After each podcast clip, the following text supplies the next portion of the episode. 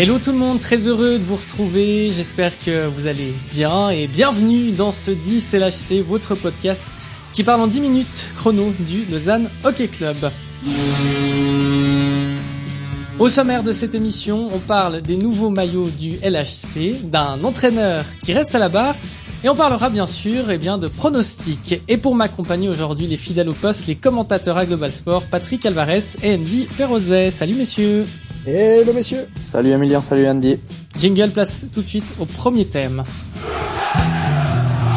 Alors on les a découverts lors de la Lions Party, c'était samedi passé, ces fameux nouveaux maillots du LHC euh, de rouge et blanc à domicile bien sûr et de blanc et rouge à l'extérieur. Mais il y a quand même un constat assez intéressant qu'on peut tirer déjà, c'est que ça n'a pas changé de beaucoup par rapport à la saison dernière. Bah, je pense qu'on pourrait clairement faire le jeu des sept différences et ne pas forcément arriver au bout des jeux du jeu. Je vois ça comme ça, en tout cas, honnêtement, très très peu de changements, voire aucun, en tout cas à l'œil nu comme ça.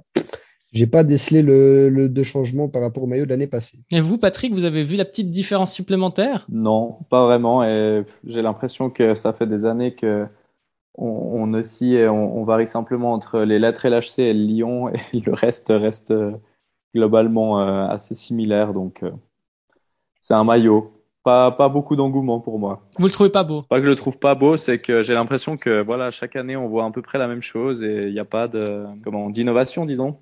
Andy, vous auriez changé quelque chose? Vous auriez peut-être fait passer le maillot de rouge à noir pour vraiment faire un gros changement? Ouais, alors je sais pas, pas forcément obligatoirement faire un aussi gros changement, enfin aussi changement radical comme l'a fait Berne cette année en jouant rouge à domicile.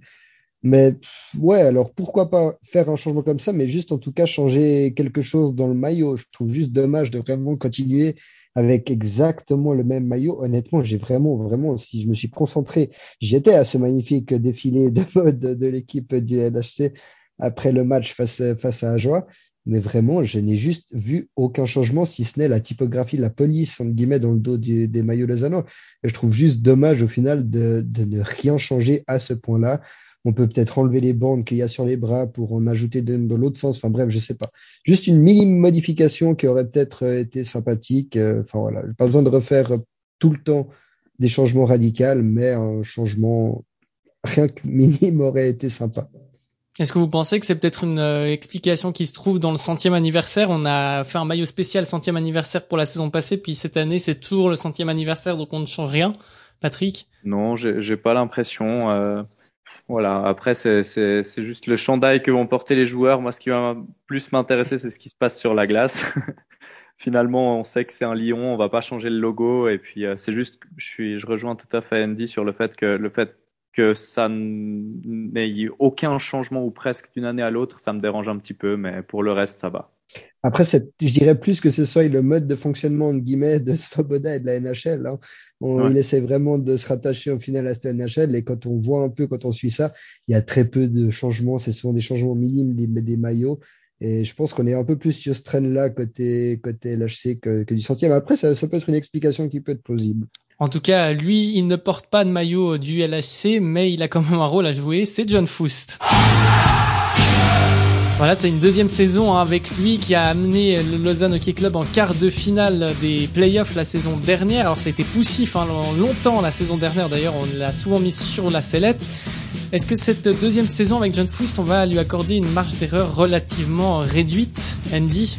Il y a moyen, après je pense sur quand, quoi, comment. Je pense que le début de saison du Lausanne Hockey Club l'année passée est à oublier. Il y a eu du mieux sans que ce soit parfait non plus sur la, fin de saison dernière. Donc, euh, je pense que ouais, il y a deux trois trucs où il sera vraiment attendu au tournant, les jeux de supériorité numérique, euh, infériorité numérique, les situations spéciales.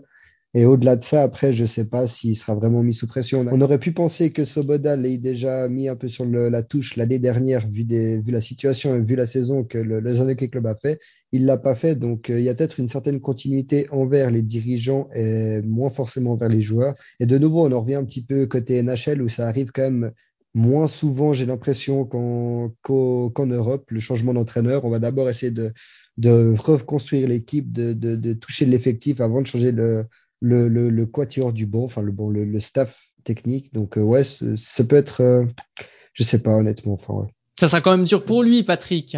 Bah, alors oui, mais après, je pense qu'il faut mettre aussi euh, les choses en perspective.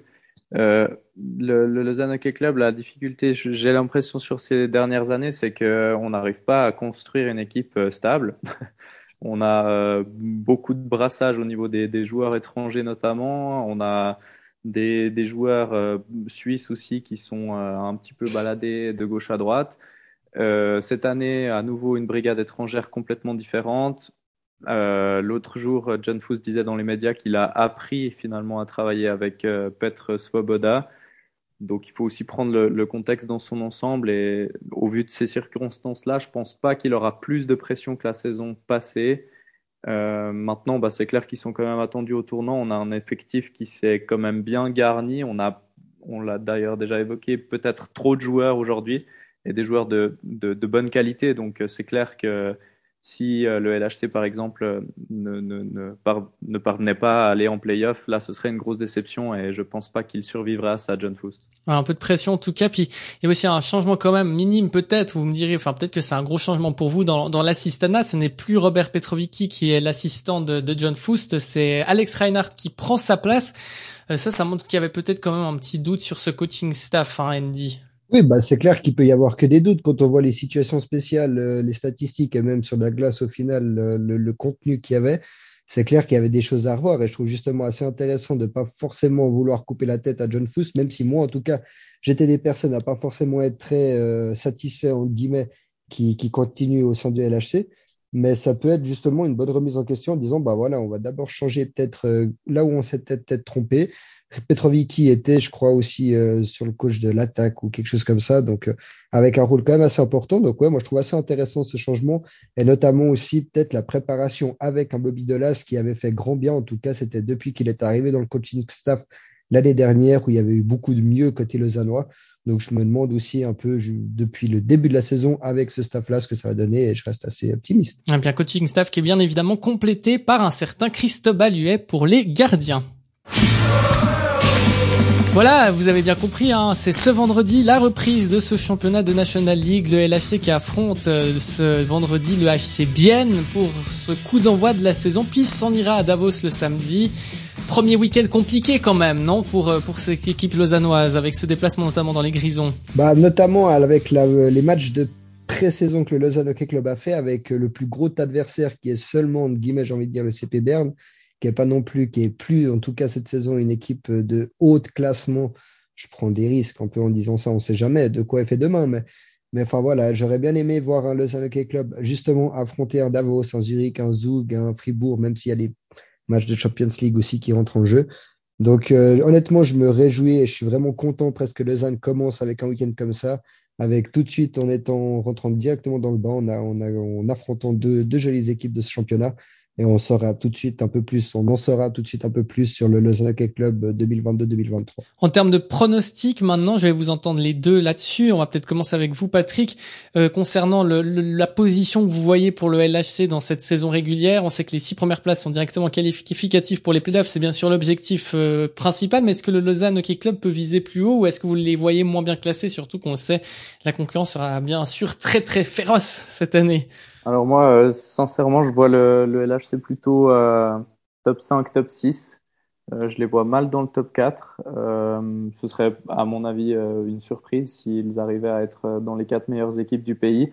Non pas parce qu'ils n'ont pas la qualité au niveau de l'effectif, mais parce que, comme je le disais tout à l'heure, ben voilà, il y a, beaucoup de nouveautés, il y a beaucoup de nouveaux joueurs à intégrer à un système. Il y a, comme on l'a évoqué, aussi quelques changements au niveau du, du coaching staff. Donc je, pense qu'au niveau qualitatif, on, sera dans les playoffs et j'espère sans passer par les pré-playoffs, mais je vois mal le LHC dans le top 4. Euh, partagé à moitié, j'ai envie de dire, moi je les vois presque plus dans une place de pré-playoff en ayant une grosse étiquette de gros possibles surprises durant le championnat. Dans le sens qu'on a quand même un effectif qui me paraît super homogène et peu d'équipes ont une aussi grosse homogénéité dans l'effectif.